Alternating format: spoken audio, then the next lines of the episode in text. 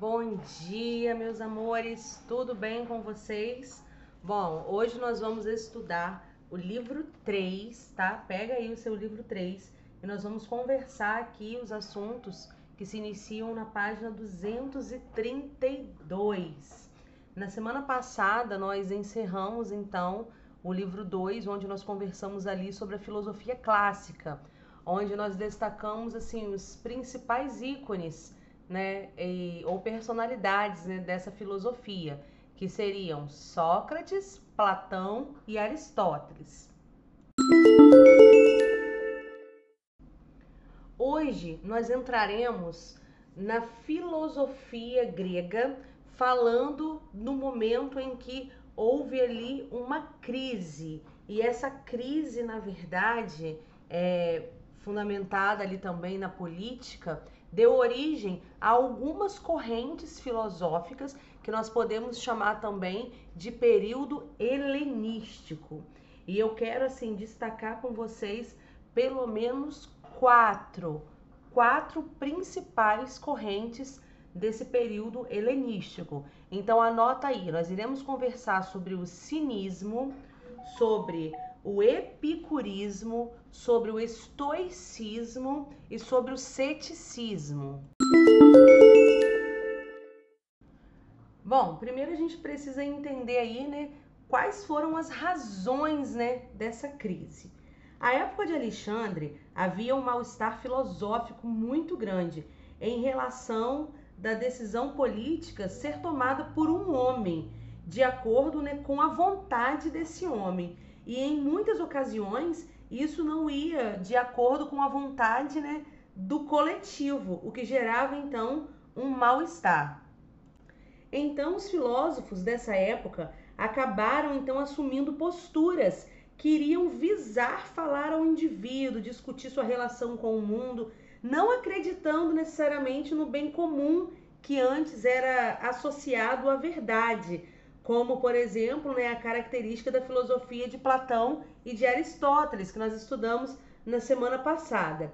Se nós pudéssemos traduzir para o nosso tempo o pensamento desse período helenístico, nós deveríamos colocá-lo como uma espécie de proposta de autoajuda em um mundo marcado pela instabilidade e pelo sofrimento.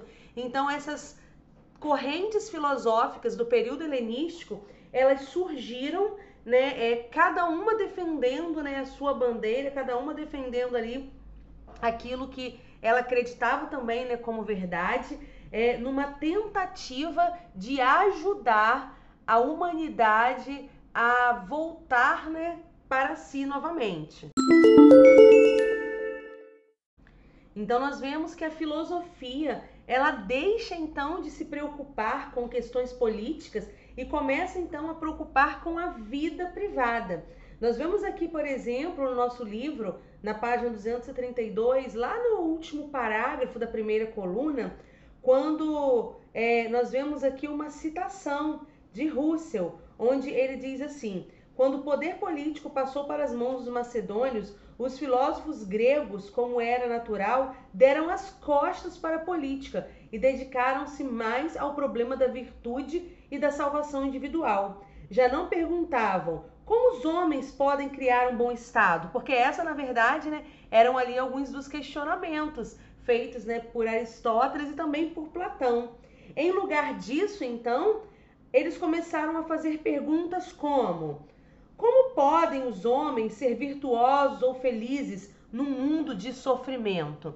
Então, na tentativa de responder a isso, surgem então essas quatro correntes filosóficas. A primeira corrente que eu quero conversar com vocês é a corrente chamada cinismo. Bom, anota aí no seu livro ou no seu caderno. O cinismo ele teve aí como seu principal percussor um cara chamado Diógenes. Esse cara, ele pregava que para você ser feliz, você não precisava ter nenhum tipo de bem material. A felicidade, ela não tem nada a ver com questões materiais. E para poder fortalecer essa filosofia, Diógenes então vai morar dentro de um barril onde ele usa apenas ali alguns pedaços de tecido para poder cobrir os seus órgãos sexuais e ele andava também com uma cuia na mão, que era a única coisa que ele dizia também que precisava para poder beber água, mas chega um determinado momento que ele abre mão também dessa cuia.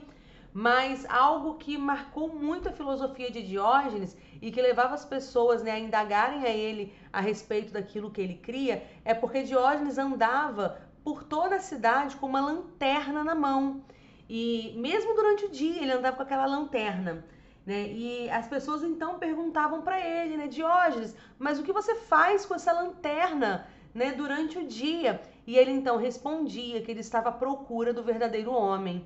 Então a, a filosofia né, de Diógenes era um confronto para aquele momento. Era como se ele estivesse dizendo que o homem havia né, se perdido e ele precisava então encontrar a identidade desse homem, a identidade desse homem longe das convenções sociais, longe de qualquer artifício e de qualquer afirmação. Então ele trouxe né, para nós uma filosofia totalmente né, desprendida de qualquer tipo de regalia material. É, chega um momento em que ele observa né, é, um menino bebendo água na beira de um rio e ele vê aquele menino bebendo água né, com suas próprias mãos. Então ele observa que ele não precisava nem da cuia para poder estar né, tá fazendo a ingestão do líquido. E tudo aquilo que ele via que não era necessário, ele dizia que isso deveria então ficar para trás. Então, algo que você pode também destacar aí, tá? Que os cínicos, a teoria né, do cinismo, então, baseado aí nos filósofos conhecidos como os cínicos, eles eram totalmente indiferentes aos valores, tá bom, galera? Nada que fosse material faria sentido para eles. Uma outra corrente é, filosófica que ganhou muita força nesse período helenístico foi a corrente conhecida como ceticismo. Anota aí, os céticos diziam que nada podia ser afirmado a respeito da divindade, tá? Nós vemos que um cara que se destacou muito aí na filosofia cética foi o filósofo chamado Pirro. Ele viveu aí né, na época das conquistas de Alexandre e teve alguns é, discípulos, né, que também difundiram né, o seu pensamento. E qual era o principal pensamento aí defendido por Pirro? Que tudo aquilo que era ligado ao mundo transcendental, ou seja, tudo aquilo que era ligado ao divino, deveria ser deixado de lado porque isso não poderia ser comprovado. Então os céticos, eles abriam mão de qualquer julgamento que fosse ligado a algo que era divino. E eles diziam também que toda essa ligação com questões religiosas, isso trazia um enfraquecimento para a vida. Então, põe aí no seu caderno, no seu post-it ou no cantinho do seu livro.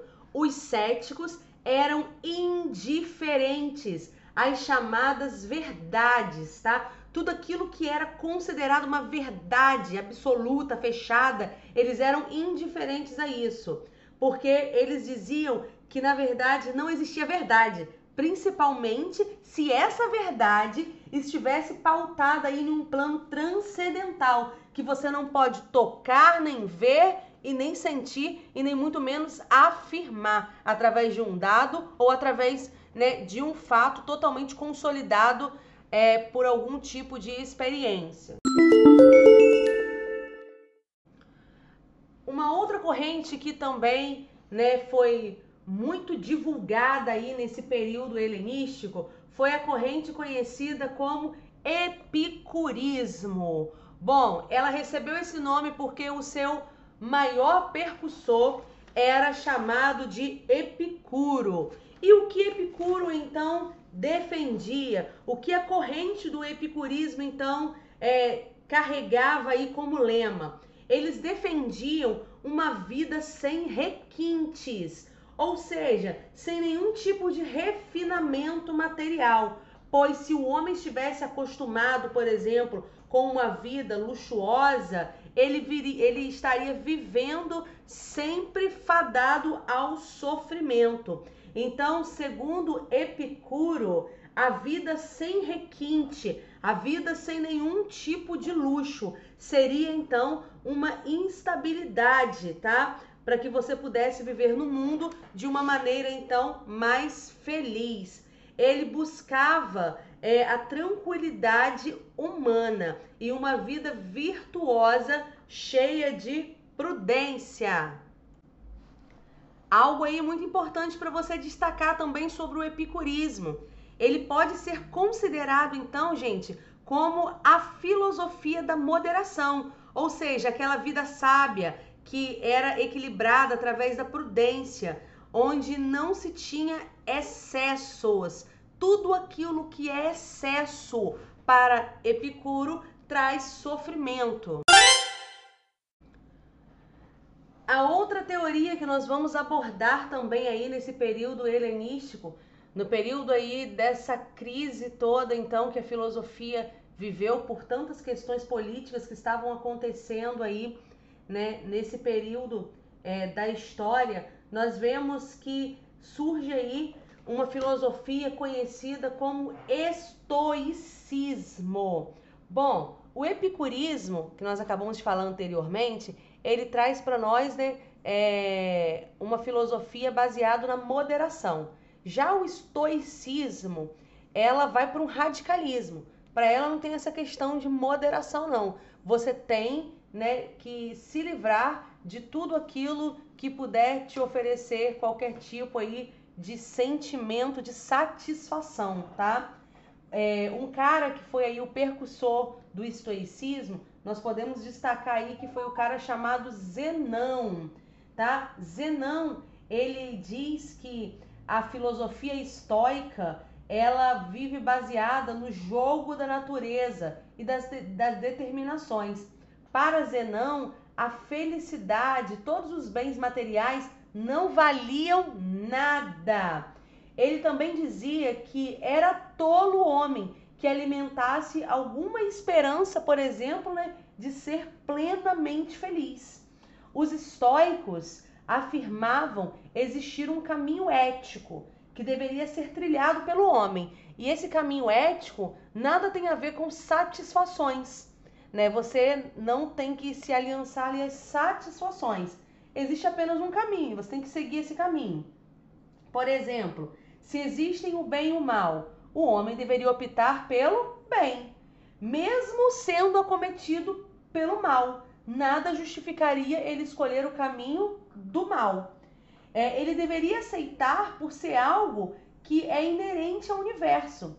Uma outra coisa né, que ele também traz né, para nós é a respeito da morte, por exemplo é, ele diz que muitas pessoas elas carregam o sofrimento, né, por ter perdido, né, um ente querido, quando na verdade essa já era uma ordem da natureza imposta que todas as pessoas sabem que vão viver. E tem alguns livros, alguns relatos sobre Zenão que traz até uma explicação onde chega, né, é, um filósofo para ele dizendo: Zenão, a sua esposa ou os seus familiares acabaram de falecer e ele então diz, né, ok, isso é uma ordem natural da vida. Ele diz que nós não devemos colocar expectativa naquilo que nós não temos domínio. Então, se nós não temos domínio sobre a felicidade, sobre a vida, nenhuma expectativa em relação a ela deve ser então criada. Né? Uma outra coisa né, que ele diz que nós devemos né, é, nos contentar com tudo aquilo que é determinado para nós, né, para vivermos. Então, para fechar aí, né, esse assunto, eu gostaria que você anotasse algo muito importante acerca aí da filosofia é, estoica. Anota aí, é, para o estoicismo, o homem é parte do universo, ele é parte da natureza. Por isso, para ter uma conduta ética que assegure sua, sua felicidade, suas ações, ele deve estar de acordo com todos os princípios que são naturais. O homem deve aceitar o seu destino. Galera, foi muito bom conversar com vocês aqui, tá bom? Sobre essas novas correntes, né, que surgiram aí no período helenístico. e eu estou aqui à disposição. Qualquer dúvida, só me chamar. Beijos, até a próxima!